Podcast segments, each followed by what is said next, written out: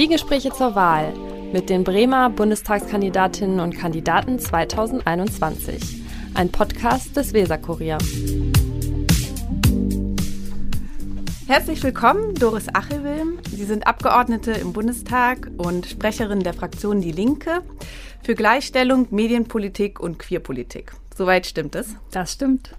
Ähm, Im September kandidieren Sie wieder für den Bundestag und Sie treten für den Wahlkreis 55 an. Dazu gehören Bremen-Nord und Bremenhaven. Das stimmt auch.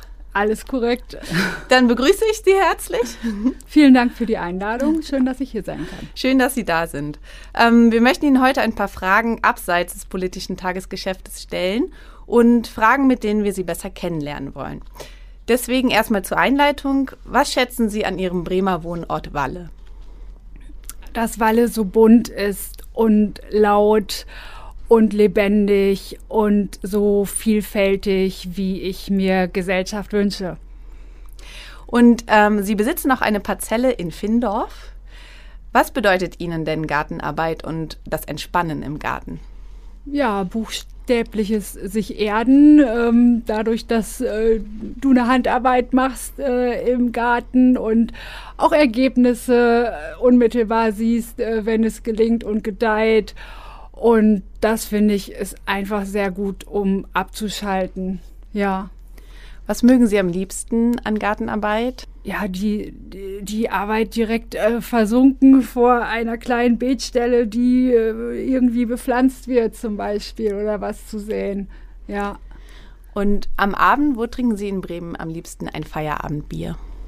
Oh, da gibt es verschiedene Stellen. Also ich finde das Hartbackboard in Bremen-Walle äh, total nett äh, und ich bin auch gerne im Viertel und hoffe, ja, dass wir jetzt uns äh, wieder einer Zeit ernähren, äh, wo das wieder vermerkt, äh, verstärkt irgendwie geht, dass wir tatsächlich miteinander Bier trinken und dann nicht wieder demnächst zurück müssen.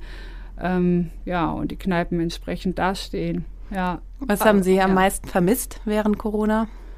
Den persönlichen Austausch, auch wenn wir selbstverständlich alle immer Online-Konferenzen hatten und telefonisch und per Mail weiter interagiert haben, ist es einfach was komplett anderes, sich dann doch zu sehen und am Rande nochmal was Persönliches auszutauschen und sich direkt in die Augen zu sehen. Das habe ich sehr vermisst. Kommen wir mal zu Berlin. Wo wohnen Sie in Berlin? Ich wohne in Mitte. Wo genau da? In der Nähe vom Hackischen Markt. Ah ja, das ist ja auch eine bunte Ecke, wo viel los ist. Und dann haben Sie es auch nicht sehr weit ähm, zur Arbeit. Ja, das war mir tatsächlich wichtig. Ich mag dann gerade, wenn der Tag so dicht ist, auch kurze Wege. Das können Sie ja dann fast immer schon zu Fuß gehen oder sind Sie auch ja, auf dem Rad Fuß, unterwegs? Per Rad, mit der Bahn. Mhm. Da gibt es verschiedene Möglichkeiten, ja. Was schätzen Sie an Berlin und was treibt Sie in den Wahnsinn in Berlin? Ach, Berlin ist einfach ein sehr pulsierender Ort gerade auch was äh, politische Prozesse auf Bundesebene anbetrifft, ähm, orientieren viele Verbände auch dorthin und haben da entsprechend ja, Niederlassungen, äh, wo durch die Wege da eben auch mitunter relativ kurz sind in dieser großen Stadt. Und gleichzeitig ist Berlin ähm, eben auch dadurch, äh, dass es in den letzten Jahren so unglaublich äh, populär geworden ist, ähm, eine Stadt, die es äh, den Einwohnerinnen äh, nicht besonders einfach macht, äh, zum Beispiel die Miete noch äh, ja, aufzubringen. Und das ist sicherlich ähm, eine Entwicklung, gerade auch was so alteingesessene Buchläden oder Kneipen anbetrifft, Kunst, Kultur. Da braucht es aus unserer Sicht den Mietendeckel und das sind Entwicklungen, was die Kommerzialisierung davon von Raum anbetrifft die ich sehr problematisch äh, finde. Kommt Sie darüber mit den Leuten vor Ort auch ins Gespräch oder gibt es da fast keine Zeit zu in Ihrem Alltag? Ja, wir sind schon, wir sind schon eher unterwegs im, im Bundestag tatsächlich und dann eben auf konkret vereinbarten Terminen. Und gleichzeitig ist es so, dass eben dort an auch ähm, ja, Menschen sind, die eben in Berlin wohnen und davon berichten, ja, wie die Situation ist. Das kriegt kriegt man schon mit. Und es ist tatsächlich äh, ja ein Problem, was immer wieder geschildert wird. Wenn dann doch sowas wie Freizeit mal aufkommen sollte in Berlin, was machen Sie dann gerne? Museum, Theater? Ich bin gerne in Parks und im Grünen und besuche auch gerne Museen oder guck mal, wo es was Leckeres zu essen gibt. Und ich habe einfach ähm, gerne, wenn ich Zeit habe, eben die auch zur freien Verfügung, einfach mich äh, frei durch den Raum zu bewegen und zu ständern und zu schauen. Kommen wir mal dazu, was Sie davor gemacht haben. Sie haben unter anderem Sprachwissenschaft studiert. Wie sehen Sie die aktuellen Debatten im Bundeswahlkampf, ähm, die ja sprachlich doch sehr gewaltig sind und zum Teil sehr harte verbales Eindreschen immer gegenüber den ähm, politischen GegnerInnen. Was ist da so Ihre Perspektive als Sprachwissenschaftlerin? Interessante Frage. Also ich nehme tatsächlich wahr, dass dieser Wahlkampf auch sehr auf Sprache achtet, oft mehr auf, als auf Themen oder Forderungen, große gesellschaftliche Aufgaben. Und äh, ja, es kann regelmäßig über das falsche Wort gestolpert werden und auch das falsche Wort ähm, ja, benutzt werden und dann mit Recht kritisiert. Also da ist die Sensibilität deutlich höher geworden ähm, was äh, in Teilen zeigt, dass ähm, es ein höheres Bewusstsein für bestimmte Diskriminierungen gibt und dafür, dass Sprache eben auch eine Form von Handeln ist, äh, die, die verletzt und Realitäten äh, mitbedingt. Ähm, teilweise wünschte ich mir, dass es dann über Sprachkritik dann eben auch hinausgeht und sich wirklich den Inhalten verstärkt zugewandt wird äh, und äh, geschaut wird, ja, welche, welche großen Strukturen, welche ja, Erfahrungen, ähm, was für Aufgaben stehen denn hinter äh, der sprachlichen Form, die das zum Ausdruck bringt. Das könnte sicherlich äh, in diesem Wahlkampf noch stärker nach vorne kommen, die Inhalte. Sie haben auch mal als Kulturjournalistin gearbeitet. Ähm, über was haben Sie damals viel berichtet? Am meisten über Musik, sicherlich aktuelle Musik, die eben ja gerade erschienen ist und dann entsprechend äh, ja rezensiert wurde, also besprochen wurde, bewertet wurde.